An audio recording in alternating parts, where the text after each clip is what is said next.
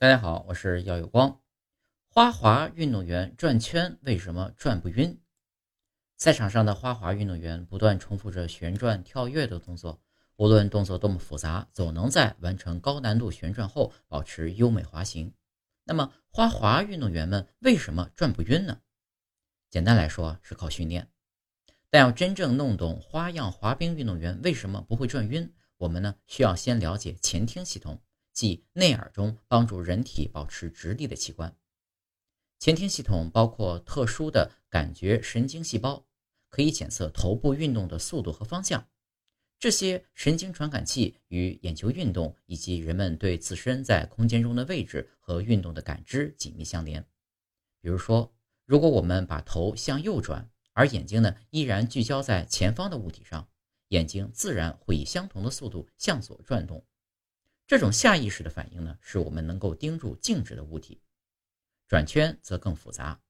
当我们在旋转过程中移动头部时，眼睛开始向相反的方向移动，但头部呢，在转动三百六十度之前，眼睛就转到极限了。因此，眼睛在旋转过程中会转到一个新的起始位置。而这个动作在旋转的过程中不断重复，当头部旋转触发的这种自动的重复的眼球运动，我们就会感到头晕。滑冰者通过学习用另一种类型的眼球运动来对抗眼球震颤，从而呢抑制眩晕。这种眼球运动被视为视动性眼震。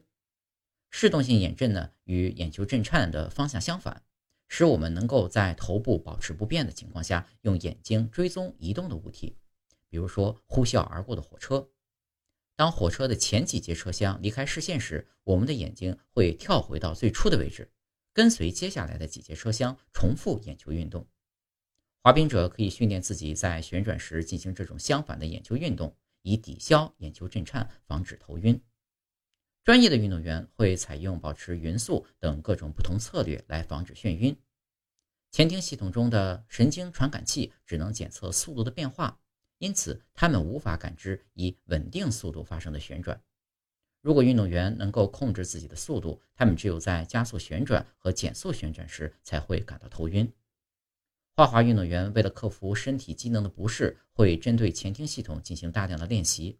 在科学规范的训练基础上，让身体处于习惯旋转的状态，更轻松地驾驭旋转的眩晕感。